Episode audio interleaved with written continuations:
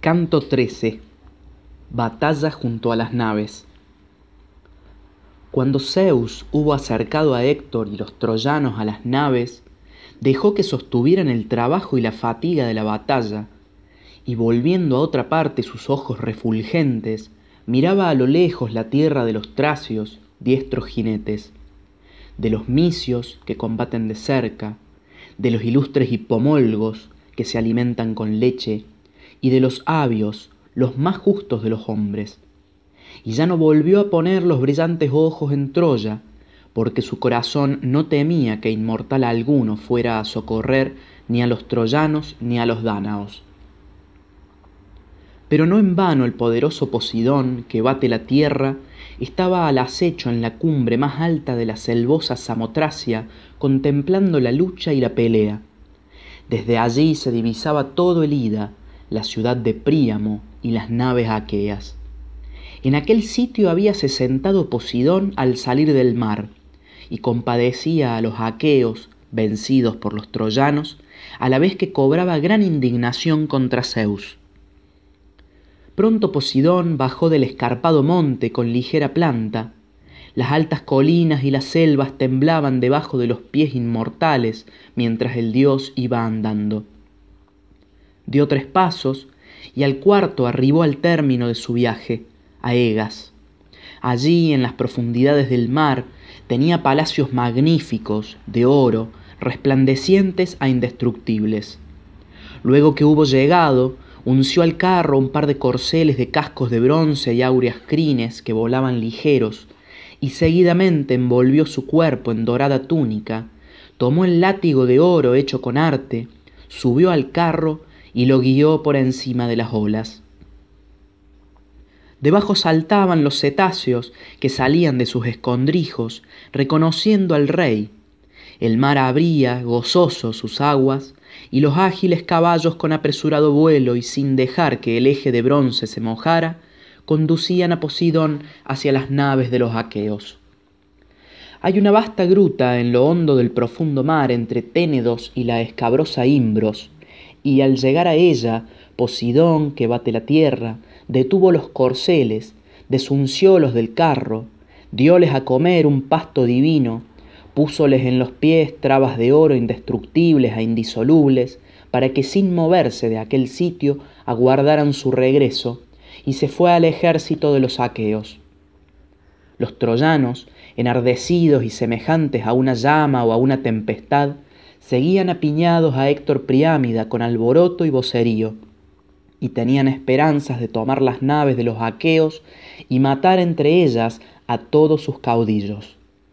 Mas Posidón, que ciñe y bate la tierra, asemejándose a Calcante en el cuerpo y en la voz infatigable, incitaba a los argivos desde que salió del profundo mar, y dijo a los allantes que ya estaban deseosos de combatir, Allantes, vosotros salvaréis a los aqueos si os acordáis de vuestro valor y no de la fuga horrenda. No me ponen en cuidado las audaces manos de los troyanos que asaltaron en Tropel la gran muralla, pues a todos resistirán los aqueos de hermosas grebas.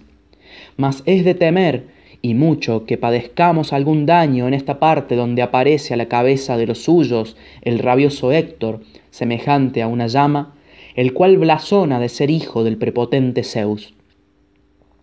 Una deidad levante el ánimo en vuestro pecho para resistir firmemente y exhortar a los demás. Con esto podríais rechazar a Héctor de las naves, de ligero andar, por furioso que estuviera, y aunque fuese el mismo olímpico quien lo instigara. Dijo así Posidón, que ciñe y bate la tierra, y tocando a entrambos con el cetro, llenólos de fuerte vigor y agilitóles todos los miembros, y especialmente los pies y las manos y como el gavilán de ligeras alas se arroja después de elevarse a una altísima y abrupta peña, enderezando el vuelo a la llanura para perseguir a un ave, de aquel modo apartóse de ellos Posidón que bate la tierra. El primero que le reconoció fue el ágil Allante de Oileo, quien dijo al momento a Allante, hijo de Telamón, Allante, un dios del Olimpo nos instiga, transfigurado en adivino, a pelear cerca de las naves. pues ese no es calcante el inspirado augur.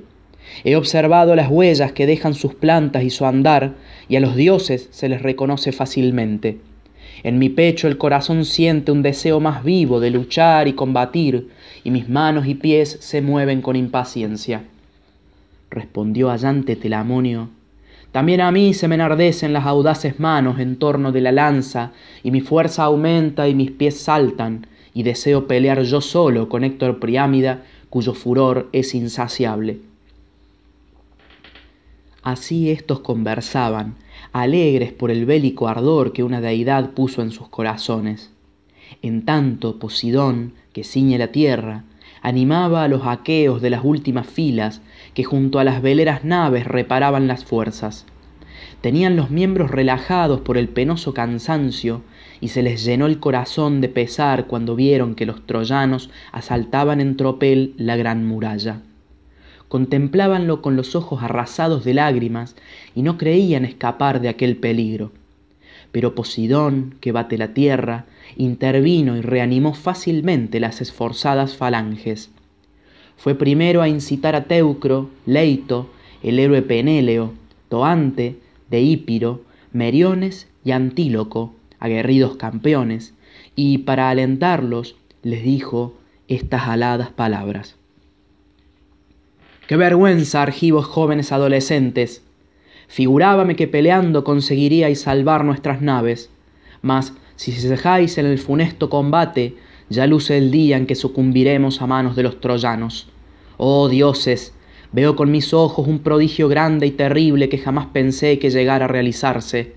Venir los troyanos a nuestros bajeles, parecíanse antes a las medrosas ciervas que vagan por el monte, débiles y sin fuerza para la lucha, y son el pasto de chacales, panteras y lobos.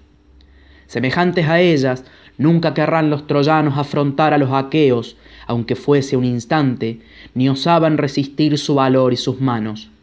Y ahora pelean lejos de la ciudad, junto a las naves, por la culpa del caudillo y la indolencia de los hombres, que no obrando de acuerdo con él, se niegan a defender los bajeles de ligero andar y reciben la muerte cerca de los mismos.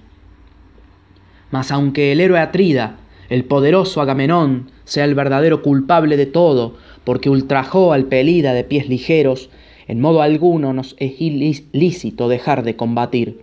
Remediemos con presteza el mal, que la mente de los buenos es aplacable. No es decoroso que decaiga vuestro impetuoso valor, siendo como sois los más valientes del ejército. Yo no increparía a un hombre tímido porque se abstuviera de pelear, mas contra vosotros encienden ira mi corazón. Oh cobardes, con vuestra indolencia haréis que pronto se agrave el mal. Poned en vuestros pechos vergüenza y pundonor, ahora que se promueve esta gran contienda.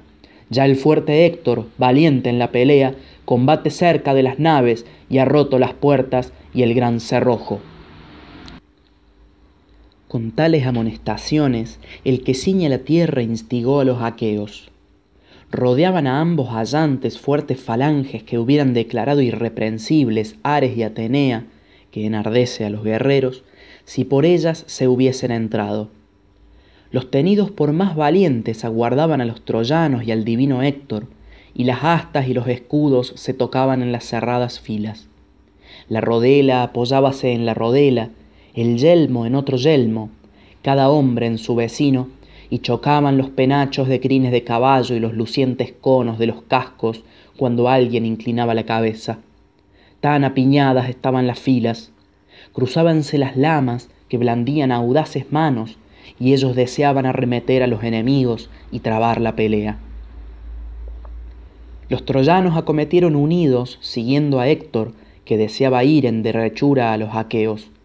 Como la piedra insolente que cae de una cumbre y lleva consigo la ruina, porque se ha desgajado, cediendo a la fuerza de torrencial avenida causada por la mucha lluvia, y desciende dando tumbos con ruido que repercute en el bosque, corre segura hasta el llano y allí se detiene a pesar de su ímpetu.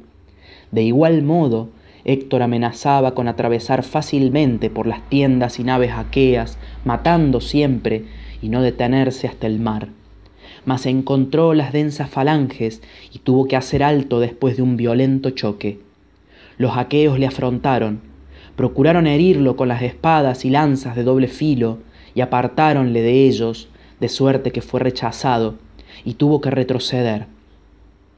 Y con voz penetrante gritó a los troyanos, Troyanos, licios, dárdanos que cuerpo a cuerpo peleáis, persistid en el ataque, pues los aqueos no me resistirán largo tiempo, aunque se hayan formado en columna cerrada, y creo que mi lanza les hará retroceder pronto si verdaderamente me impulsa el dios más poderoso, el tonante esposo de Hera. Con estas palabras les excitó a todos el valor y la fuerza entre los troyanos iba muy ufano Deífobo Priámida, que se adelantaba ligero y se cubría con el liso escudo. Meriones arrojóle una reluciente lanza y no erró el tiro. Acertó a dar en la rodela hecha de pieles de toro, sin conseguir atravesarla, porque aquella se rompió en la unión del asta con el hierro. Deífobo apartó de sí el escudo de pieles de toro, temiendo la lanza del aguerrido Meriones, y este héroe retrocedió al grupo de sus amigos, muy disgustado, así por la victoria perdida como por la rotura del arma. Y luego se encaminó a las tiendas y naves aqueas para tomar otra lanza grande de las que en su bajel tenía. Los demás combatían, y una vocería inmensa se dejaba oír. Teucro Telamonio fue el primero que mató a un hombre, al belicoso Imbrio, hijo de Mentor, rico en caballos. Antes de llegar los aqueos, Imbrio moraba en Pedeo con su esposa Medesicasta, hija bastarda de Príamo. Mas así que llegaron las corvas naves de los dánaos, volvió a Ilio, descolló entre los troyanos y vivió en el palacio de Príamo, que le honraba como a sus propios hijos. Entonces el hijo de Telamón hirióle debajo de la oreja con la gran lanza que retiró enseguida y el guerrero cayó como el fresno nacido en una cumbre que desde lejos se divisa, cuando es cortado por el bronce y vienen al suelo sus tiernas hojas. Así cayó Imbrio, y sus armas de labrado bronce resonaron. Teucro acudió corriendo, movido por el deseo de quitarle la armadura, mas Héctor le tiró una reluciente lanza Violo aquel y hurtó el cuerpo, y la broncínea punta se clavó en el pecho de Anfímaco, hijo de Teato Actorión, que acababa de entrar en combate. El guerrero cayó con estrépito y sus armas resonaron. Héctor fue presuroso a quitarle el magnánimo Anfímaco el casco que llevaba adaptado a las sienes.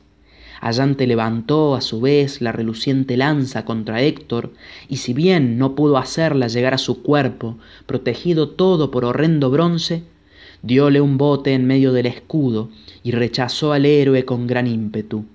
Este dejó los cadáveres y los aqueos los retiraron. Estiquio y el divino Menesteo, caudillos atenienses, llevaron a Anfímaco al campamento aqueo y los dos hallantes, que siempre anhelaban la impetuosa pelea, levantaron el cadáver de Imbrio. Como dos leones que, habiendo arrebatado una cabra a unos perros de agudos dientes, la llevan en la boca por los espesos matorrales, en alto, levantada de la tierra, así los belicosos hallantes, alzando el cuerpo de Imbrio, lo despojaron de las armas, y el Oilíada, irritado por la muerte de Anfímaco, le separó la cabeza del tierno cuello y la hizo rodar por entre la turba, cual si fuese una bola, hasta que cayó en el polvo a los pies de Héctor.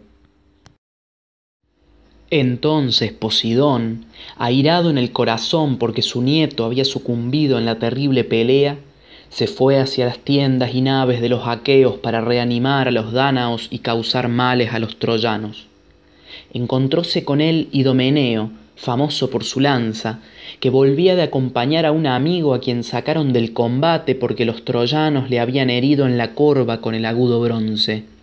Idomeneo, una vez lo hubo confiado a los médicos, se encaminaba a su tienda con intención de volver a la batalla y el poderoso Posidón, que bate la tierra, díjole, tomando la voz de Toante, hijo de Andremón, que en Pleurón entera y en la excelsa Calidón reinaba sobre los etolios y era honrado por el pueblo cual si fuese un dios.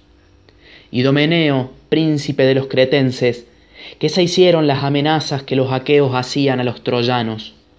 Respondió Idomeneo, caudillo de los cretenses, Oh Toante, no creo que ahora se pueda culpar a ningún guerrero, porque todos sabemos combatir y nadie está poseído del exánime terror, ni deja por flojedad la funesta batalla. Sin duda debe de ser grato al prepotente Cronida que los aqueos perezcan sin gloria en esta tierra, lejos de Argos. Mas, oh Toante, puesto que siempre has sido belicoso y sueles animar al que ves remiso, no dejes de pelear y exhorta a los demás varones. Contestó Posidón, que bate la tierra, y Domeneo, no vuelva desde Troya a su patria y venga a ser juguete de los perros, quien en el día de hoy deje voluntariamente de combatir. Ea, toma las armas y ven a mi lado.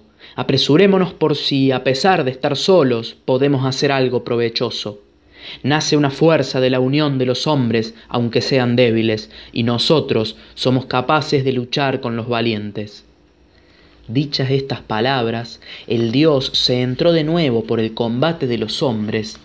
Aidomeneo, yendo a la bien construida tienda, vistió la magnífica armadura, tomó un par de lanzas y volvió a salir, semejante al encendido relámpago que el cronión agita en su mano desde el resplandeciente Olimpo para mostrarlo a los hombres como señal. Tanto centelleaba el bronce en el pecho de Idomeneo mientras éste corría.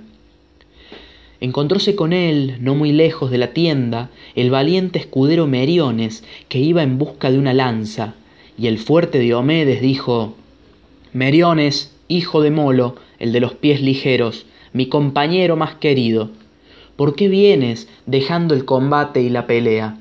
¿Acaso estás herido y te agobia puntiaguda flecha? ¿Me traes quizás alguna noticia? Pues no deseo quedarme en la tienda sino pelear. Respondióle el prudente Meriones, Idomeneo, príncipe de los cretenses de broncíneas corazas, vengo por una lanza si la hay en tu tienda, pues la que tenía se ha roto al dar un bote en el escudo del feroz deífobo. Contestó Idomeneo, caudillo de los cretenses, si la deseas, hallarás en la tienda, apoyadas en el lustroso muro, no una, sino veinte lanzas, que he quitado a los troyanos muertos en la batalla, pues jamás combato a distancia del enemigo. He aquí por qué tengo lanzas, escudos abollonados, cascos y relucientes corazas replicó el prudente Meriones. También poseo yo en la tienda y en la negra nave muchos despojos de los troyanos, mas no están cerca para tomarlos. Que nunca me olvido de mi valor, y en el combate, donde los hombres se hacen ilustres, aparezco siempre entre los delanteros desde que se traba la batalla. Quizá algún otro de los aqueos de broncíneas corazas no habrá fijado su atención en mi persona cuando peleo, mas no dudo que tú me has visto. Idomeneo, caudillo de los cretenses, díjole entonces, sé cuán, gran, sé cuán grande es tu valor, ¿por qué me refieres estas cosas? Si los más señalados nos reuniéramos junto a las naves para armar una celada, que es donde mejor se, conoce la bravura de los hombres y donde fácilmente se distingue al cobarde del animoso, el cobarde se pone demudado, ya de un modo, ya de otro, y como no sabe tener firme ánimo en el pecho, no pertenece tranquilo, sino que dobla las rodillas y se siente sobre los pies y el corazón le da grandes saltos por el temor de las parcas y los dientes le crujen. Y el animoso no se inmuta ni tiembla una vez se ha emboscado, sino que desea que cuanto antes principie el funesto combate ni allí podrían baldonarse tu valor y la fuerza de tus brazos. Y si peleando te hirieran de cerca o de lejos, no sería en la nuca o en la espalda, sino en el pecho o en el vientre, mientras fueras hacia adelante con los guerreros más avanzados. Mas, ea, no hablemos de estas cosas, permaneciendo ociosos como unos simples, no sea que alguien nos increpe duramente. Ve a la tienda y toma la fornida lanza. Así dijo, y Meriones, igual al veloz Ares, entrando en la tienda, cogió enseguida una broncínea lanza y fue en seguimiento de Idomeneo, muy deseoso de volver al combate. Como va a la guerra Ares, funesto a los mortales, acompañado de la fuga, su hija querida, fuerte e intrépida, que hasta el guerrero valeroso causa espanto, y los dos se arman y saliendo de la Tracia enderezan sus pasos hacia los éfiros y los magnánimos Flegis, y no escuchan los ruegos de ambos pueblos, sino que dan la victoria a uno de ellos, de la misma manera, Meriones a Idomeneo, caudillos de hombres, se encaminaban a la batalla armados de luciente bronce. Y Meriones fue el primero que habló, diciendo, Deucálida, ¿por dónde quieres que penetremos en la turba? ¿Por la derecha del ejército, por en medio o por la izquierda? Pues no creo que los melenudos aqueos dejen de pelear en parte alguna. Respondióle Idomeneo, caudillo de los cretenses, hay en el centro quienes defienden las naves, los dos allantes y Teucro, el más diestro arquero aqueo y esforzado también en el combate a pie firme. Ellos se bastan para rechazar a Héctor Priámida por fuerte que sea y por incitado que esté a la batalla.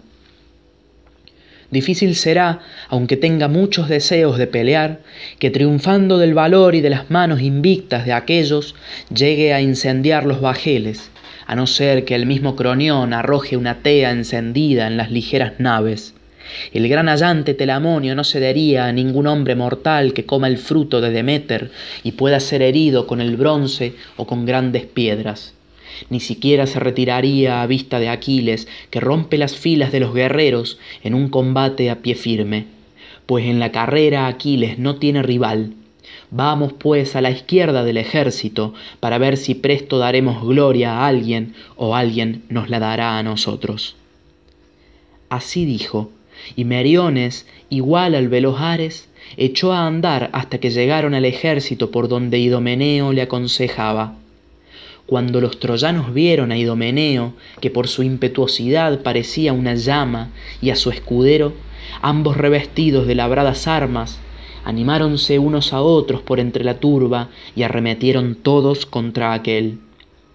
Y se trabó una refriega, sostenida con igual tesón por ambas partes junto a las popas de las naves como aparecen de repente las tempestades suscitadas por los sonoros vientos un día en que los caminos están llenos de polvo y se levanta una gran nube del mismo, Así entonces unos y otros vinieron a las manos, deseando en su corazón matarse recíprocamente con el agudo bronce por entre la turba.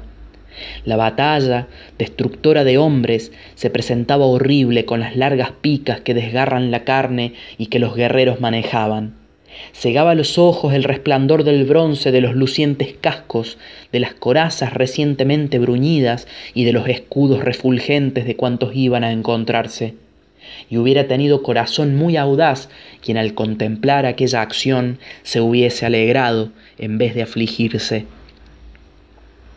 Los dos hijos poderosos de Crono, disintiendo en el modo de pensar, preparaban deplorables males a los héroes, Zeus quería que triunfaran Héctor y los troyanos para glorificar a Aquiles, el de los pies ligeros, mas no por eso deseaba que el ejército aqueo pereciera totalmente delante de Ilio, pues sólo intentaba honrar a Tetis y a su hijo de ánimo esforzado. Posidón había salido ocultamente del espumoso mar, recorría las filas y animaba a los argivos, porque le afligía que fueran vencidos por los troyanos, y se indignaba mucho contra Zeus. Igual era el origen de ambas deidades y una misma su prosapia, mas Zeus había nacido primero y sabía más. Por esto Posidón evitaba el socorrer abiertamente a aquellos y transfigurado en hombre, discurría sin darse a conocer por el ejército y le amonestaba. Y los dioses inclinaban alternativamente en favor de unos y de otros la reñida pelea y el indeciso combate, y tendían sobre ellos una cadena inquebrantable e indisoluble que a muchos les quebró las rodillas. Entonces Idomeneo, aunque ya semicano, animó a los dánaos, arremetió contra los troyanos, llenándoles de pavor, y mató a Otrioneo, este había acudido de cabezo a Ilio cuando tuvo noticia de la guerra y pedido en matrimonio a Casandra, la más hermosa de las hijas de Príamo, sin obligación de dotarla, mas ofreciendo una gran cosa, que echaría de Troya a los aqueos. El anciano Príamo accedió y consintió en dársela, y el héroe combatía confiando en la promesa. Idomeneo tiróle la reluciente lanza y le hirió mientras se adelantaba con arrogante paso. La coraza de bronce que llevaba no resistió, clavóse aquella en medio del vientre, cayó el guerrero con estrépito. A Idomeneo dijo con jactancia: Oh Trioneo, te ensalzaría sobre todos los mortales si cumplieras lo que ofreciste a Príamo Dardánida cuando te prometió a su hija. También nosotros te haremos promesas con intención de cumplirlas. Traeremos de Argos la más bella de las hijas de la Atrida y te la daremos por mujer, si junto con los nuestros destruyes la populosa ciudad de Ilio. Pero sígueme, y en las naves surcadoras del Ponto nos pondremos de acuerdo sobre el casamiento, que no somos malos suegros. Hablóle así el héroe Idomeneo, mientras le hacía de un pie y le arrastraba por el campo de la dura batalla. Y Asio se adelantó para vengarlo, presentándose como peón delante de su carro, cuyos corceles, gobernados por el auriga, sobre los mismos hombros del guerrero resoplaban. Asio deseaba en su corazón herir a Idomeneo, mas anticipósele éste y le hundió la pica en la garganta, debajo de la barba, hasta que el bronce salió al otro lado. Cayó el troyano como en el monte la encina, el álamo o el elevado pino que unos artífices cortan con afiladas hachas para convertirlo en mástil de navío. Así yacía aquel, tendido delante de los corceles y del carro, rechinándole los dientes y cogiendo con las manos el polvo ensangrentado. Turbóse el escudero y ni siquiera se atrevió a torcer la rienda a los caballos para escapar de las manos de los enemigos. Y el belicoso Antíloco se llegó a él y le atravesó con la lanza, pues la broncínea coraza no pudo evitar que se la clavase en el vientre.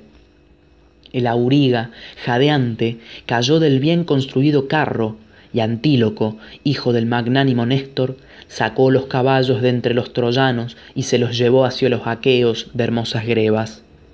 Deífobo, irritado por la muerte de Asio, se acercó mucho a Idomeneo y le arrojó la reluciente lanza. Mas Idomeneo advirtiólo y burló el golpe encogiéndose debajo de su liso escudo, que estaba formado por boyunas pieles y una lámina de bruñido bronce con dos abrazaderas. La broncínea lanza resbaló por la superficie del escudo, que sonó roncamente, y no fue lanzada en balde por el robusto brazo de aquel, pues fue a clavarse en el hígado, debajo del diafragma de Ipsenor y pastor de hombres, haciéndole doblar las rodillas. Y Deífobo se jactaba así, dando grandes voces. Asio yace en tierra, mas ya está vengado. Figúrome que al descender a la morada de sólidas puertas del terrible Hades, se holgará su espíritu de que le haya procurado un compañero. Así habló. Sus, sus jactanciosas frases apesadumbraron a los argivos y conmovieron el corazón del belicoso Antíloco. Mas éste, aunque afligido, no abandonó a su compañero, sino que corriendo se puso cerca de él y le cubrió con el escudo. E introduciéndose por debajo dos amigos fieles, Mesisteo, hijo de Equio, y el divino Alastor, llevaron a Ipsenor, que daba hondos suspiros hacia las cóncavas naves. Idomeneo no dejaba que desfalleciera su gran valor y deseaba siempre o sumir a algún troyano en tenebrosa noche o caer él mismo con estrépito, librando de la ruina a los aqueos. Posidón dejó que sucumbiera a manos de Idomeneo, el hijo querido de Esietes, alumno de Zeus, el héroe Alcátoo, era yerno de Anquises y tenía por esposa a Hipodamia, la hija primogénita, a quien el padre y la veneranda madre amaban cordialmente en el palacio porque sobresalía en hermosura, destreza y talento entre todas las de su edad, y a causa de esto casó con ella el hombre más ilustre de la vasta Troya. El dios ofuscóle los brillantes ojos y paralizó sus hermosos miembros, y el héroe no pudo huir ni evitar la acometida de Idomeneo, que le envainó la lanza en medio del pecho mientras estaba inmóvil como una columna o un árbol de alta copa, y le rompió la coraza que siempre le había salvado de la muerte, y entonces produjo un sonido ronco al quebrarse por el golpe de la lanza.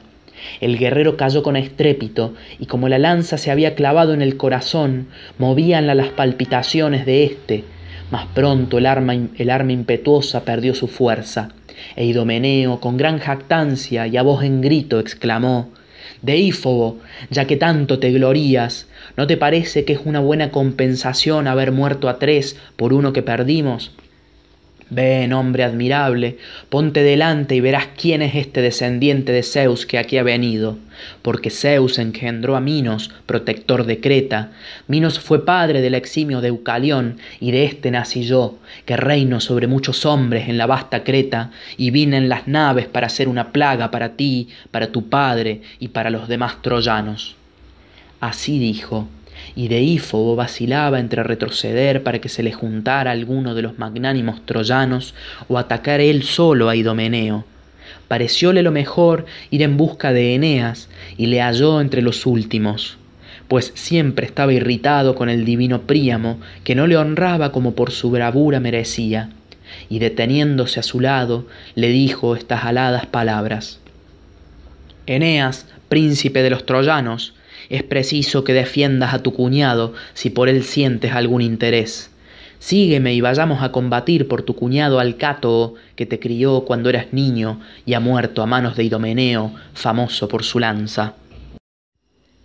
Así dijo.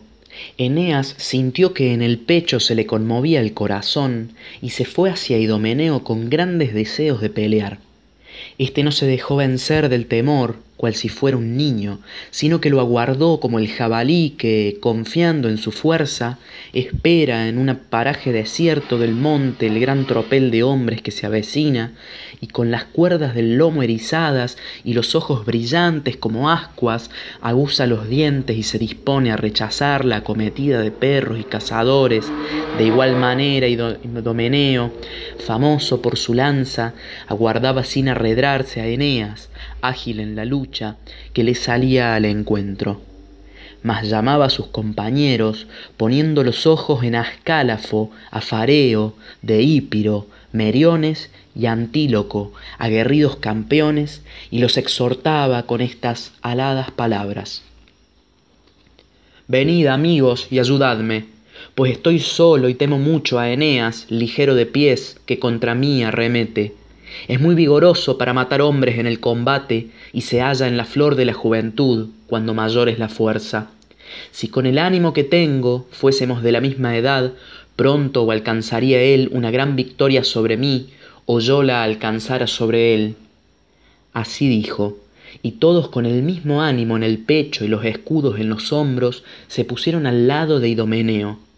También Eneas exhortaba a sus amigos, echando la vista a Deífobo, Paris y el divino Agénor, que eran asimismo capitanes de los troyanos. Inmediatamente marcharon las tropas detrás de los jefes, como las ovejas siguen al carnero cuando después del pasto van a beber y el pastor se regocija en el alma. Así se alegró el corazón de Eneas en el pecho al ver el grupo de hombres que tras él seguía. Pronto trabaron alrededor del cadáver de Alcátoo un combate cuerpo a cuerpo, blandiendo grandes picas, y el bronce resonaba de horrible modo en los pechos al darse botes de lanza los unos a los otros.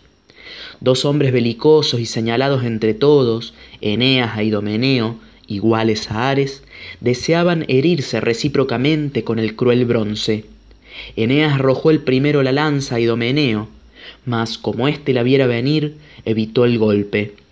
La broncínea punta clavóse en tierra, vibrando, y el arma fue echada en balde por el robusto brazo.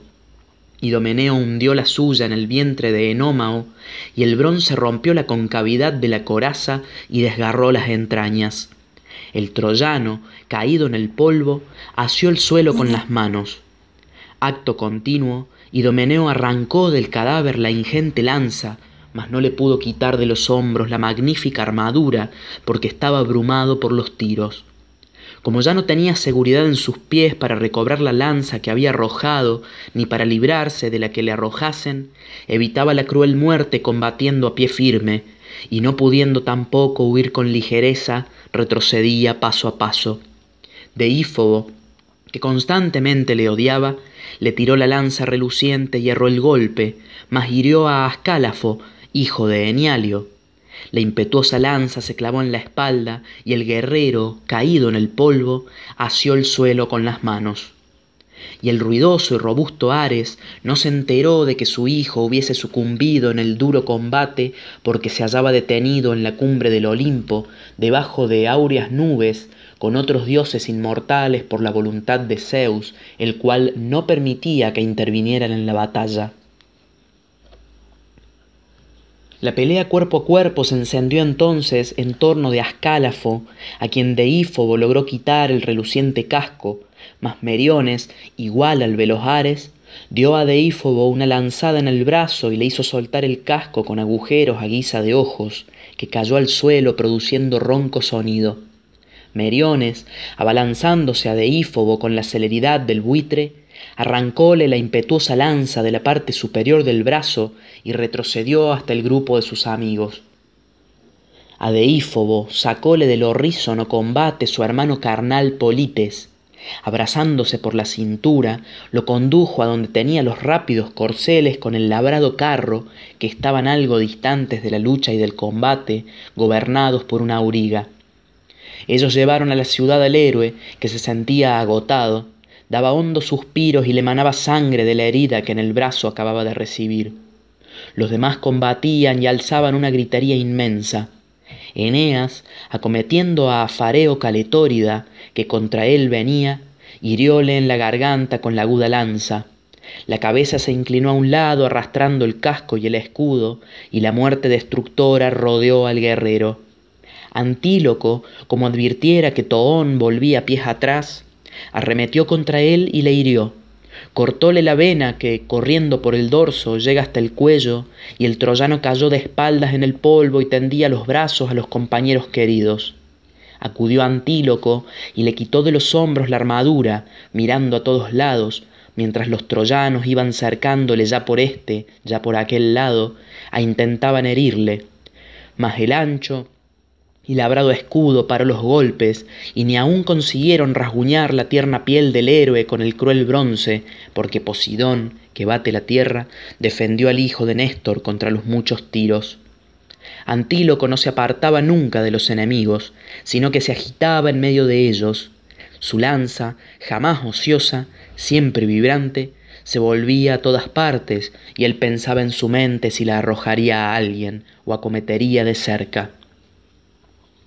No se le ocultó a Adamante Asíada lo que Antíloco meditaba en medio de la turba, y acercándosele le dio con el agudo bronce un bote en medio del escudo. Mas Posidón, el de cerúlea cabellera, no permitió que quitara la vida a Antíloco, e hizo vano el golpe rompiendo la lanza en dos partes, una de las cuales quedó clavada en el escudo, como estaca consumida por el fuego, y la otra cayó al suelo. Adamante retrocedió hacia el grupo de sus amigos para evitar la muerte, mas Meriones corrió tras él y arrojóle la lanza, que penetró por entre el ombligo y las partes verendas, donde son muy peligrosas las heridas que reciben en la guerra los míseros mortales. Allí pues se hundió la lanza, y Adamante, cayendo encima de ella, se agitaba como un buey a quien los pastores han atado en el monte con recias cuerdas y llevan contra su voluntad. Así aquel, al sentirse herido, se agitó algún tiempo, que no fue de larga duración porque Meriones se le acercó, arrancóle la lanza del cuerpo y las tinieblas velaron los ojos del guerrero. Héleno dio a Deípiro un tajo en una sien con su gran espada tracia y le rompió el casco.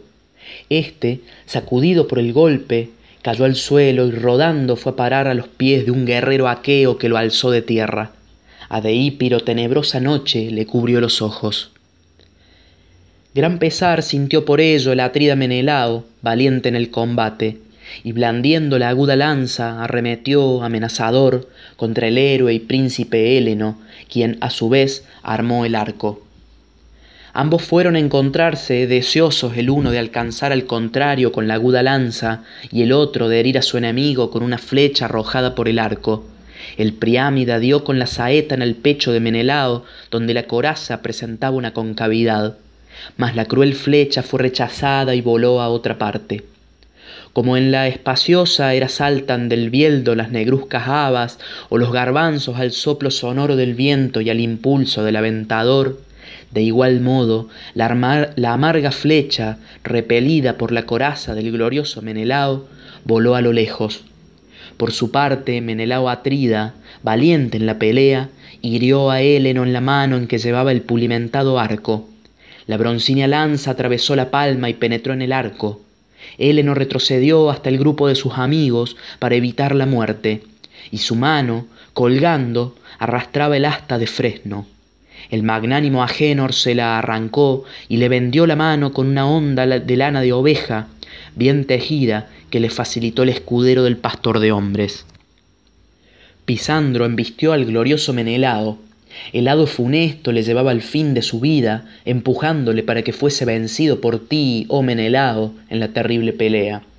Así que entrambos se hallaron frente a frente, acometiéronse, y el atrida erró el golpe porque la lanza se le desvió.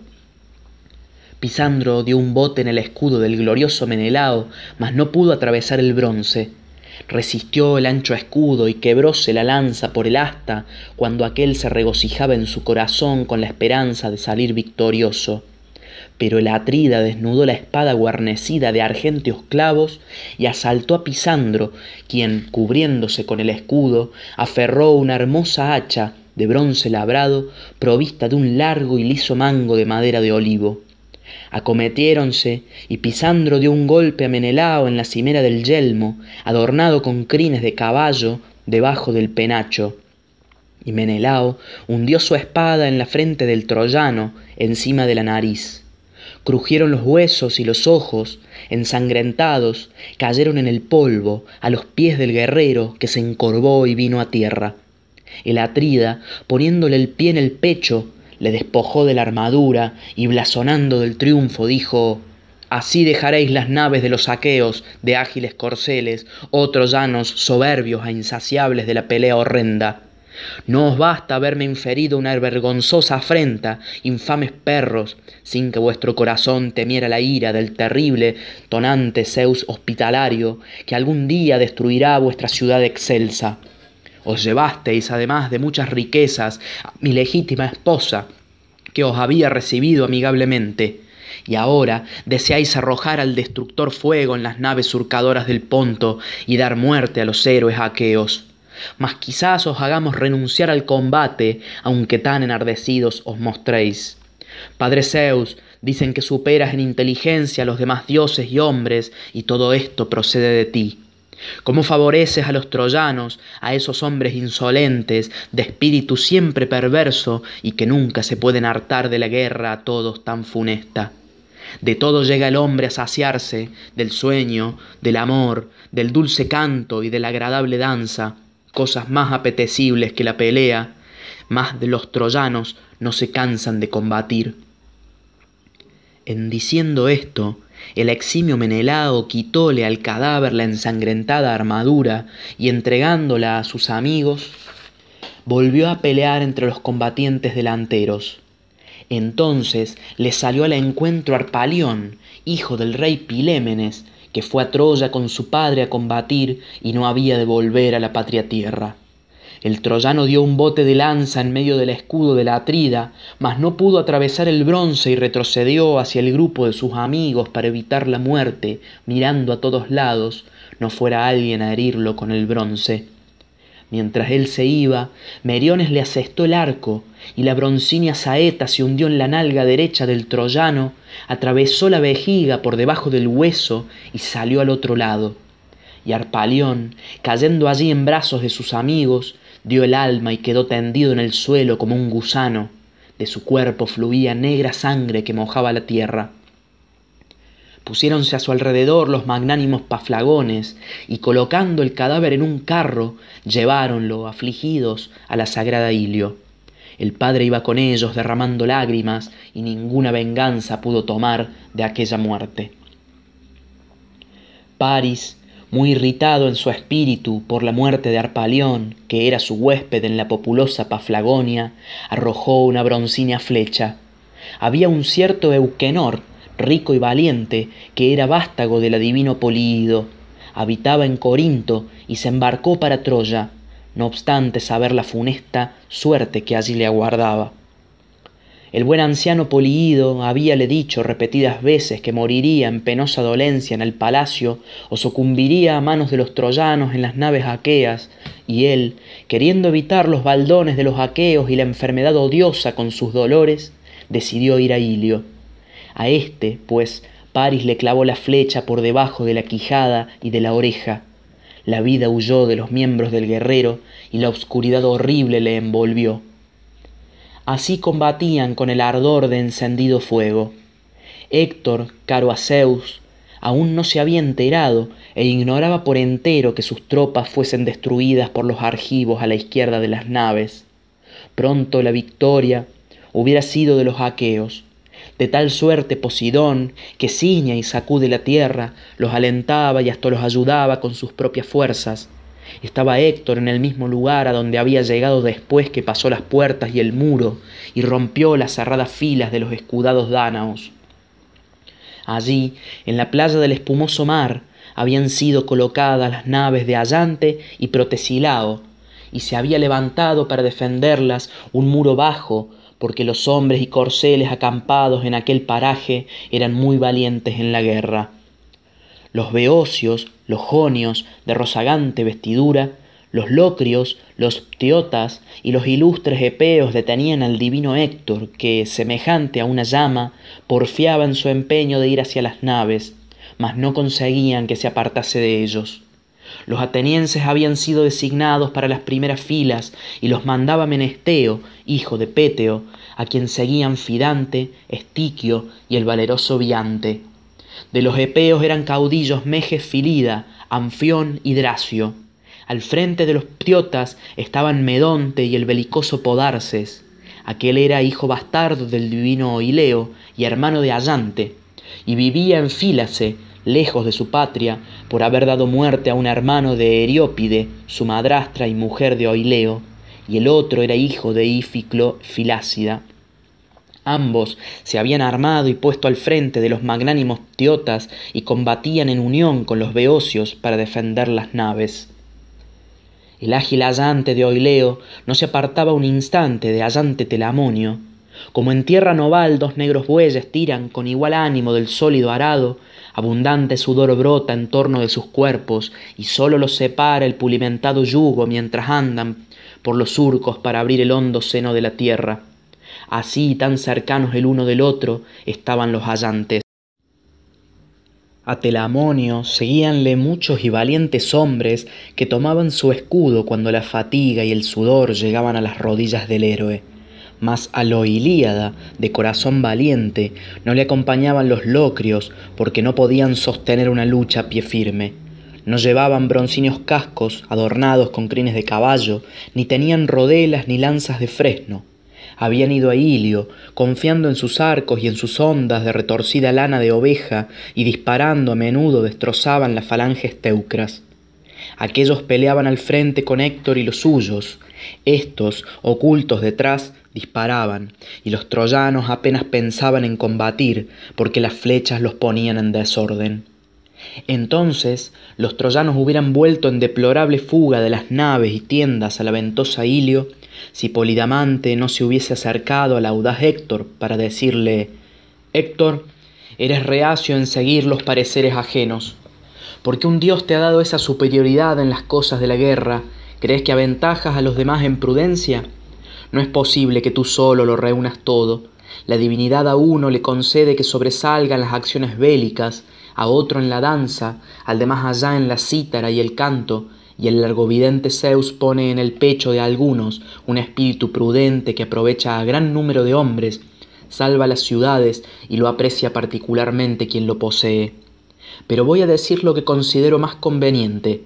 Alrededor de ti arde la pelea por todas partes, mas de los magnánimos troyanos que pasaron la muralla, unos se han retirado con sus armas y otros, dispersos por las naves, combaten con mayor número de hombres retrocede y llama a los más valientes caudillos para deliberar si nos conviene arrojarnos a las naves de muchos bancos por si un dios nos da la victoria, o alejarnos de ellas antes que seamos heridos. Temo que los aqueos se desquiten de lo de ayer, porque en las naves hay un varón incansable en la pelea, y me figuro que no se abstendrá de combatir. Así habló Polidamante, y su prudente consejo plugo a Héctor, que saltó enseguida del carro a tierra, sin dejar las armas, y le dijo estas aladas palabras. Polidamante, reúne tú a los más valientes caudillos, mientras voy a la otra parte de la batalla y vuelvo tan pronto como haya dado los convenientes órdenes.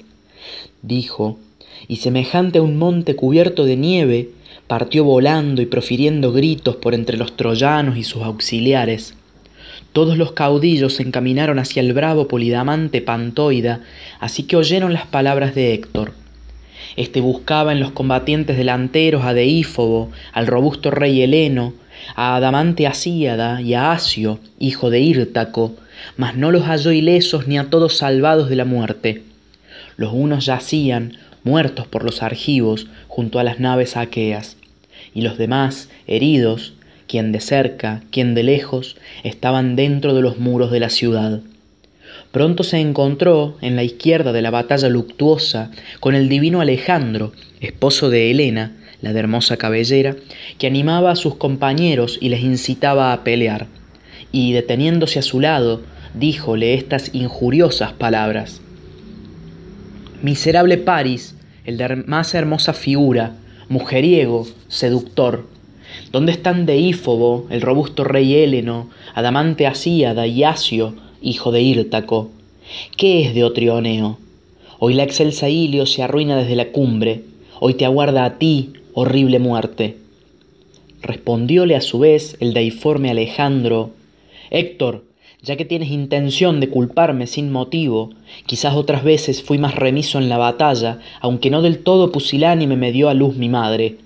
Desde que al frente de los compañeros promoviste el combate junto a las naves, peleamos sin cesar contra los dánaos. Los amigos por quienes preguntas han muerto, menos de Ífobo y el robusto rey Héleno, los cuales, heridos en el brazo por ingentes lanzas, se fueron, y el cronión les salvó la vida. Llévanos a donde el corazón y el ánimo te ordenen. Nosotros te seguiremos presurosos y no han de faltarnos bríos en cuanto lo permitan nuestras fuerzas. Más allá de lo que éstas permiten, nada es posible hacer en la guerra por enardecido que uno esté. Así diciendo, cambió el héroe la mente de su hermano. Enderezaron al sitio donde era más ardiente el combate y la pelea, Allí estaban Cebríones, el eximio Polidamante, Falces, Orteo, Polifetes, igual a un dios, Palmis, Ascanio y Mores, hijos los dos últimos de Hipotión, todos los cuales habían llegado el día anterior de la fértil Ascania para reemplazar a otros, y entonces Zeus les impulsó a combatir. A la manera que un torbellino de vientos impetuosos desciende a la llanura, acompañado del trueno del padre Zeus, y al caer en la mar con ruido inmenso levanta grandes y espumosas olas que se van sucediendo, así los troyanos seguían en filas cerradas a los caudillos, y el bronce de sus armas relucía. Iba a su frente Héctor Priámida, cual si fuese Ares, funesto a los mortales. Llevaba por delante un escudo liso, formado por muchas pieles de buey y una gruesa lámina de bronce, y el refulgente casco temblaba en sus sienes. Movíase Héctor, defendiéndose con la rodela, y probaba por todas partes si las falanges cedían, mas no logró turbar el ánimo en el pecho de los aqueos. Entonces Allante, adelantándose con ligero paso y provocóle con estas palabras. Varón admirable, acércate. ¿Por qué quieres amedrentar de este modo a los argivos? No somos inexpertos en la guerra, sino que los aqueos sucumben debajo del cruel azote de Zeus. Tú esperas destruir las naves, mas nosotros tenemos los brazos prontos para defenderlas. Y mucho antes que lo consigas, vuestra populosa ciudad será tomada y destruida por nuestras manos. Yo te aseguro que está cerca el momento en que tú mismo, puesto en fuga, pedirás al Padre Zeus y a los demás inmortales que tus corceles de hermosas crines sean más veloces que los gavilanes, y los caballos te llevarán a la ciudad, levantando gran polvareda en la llanura.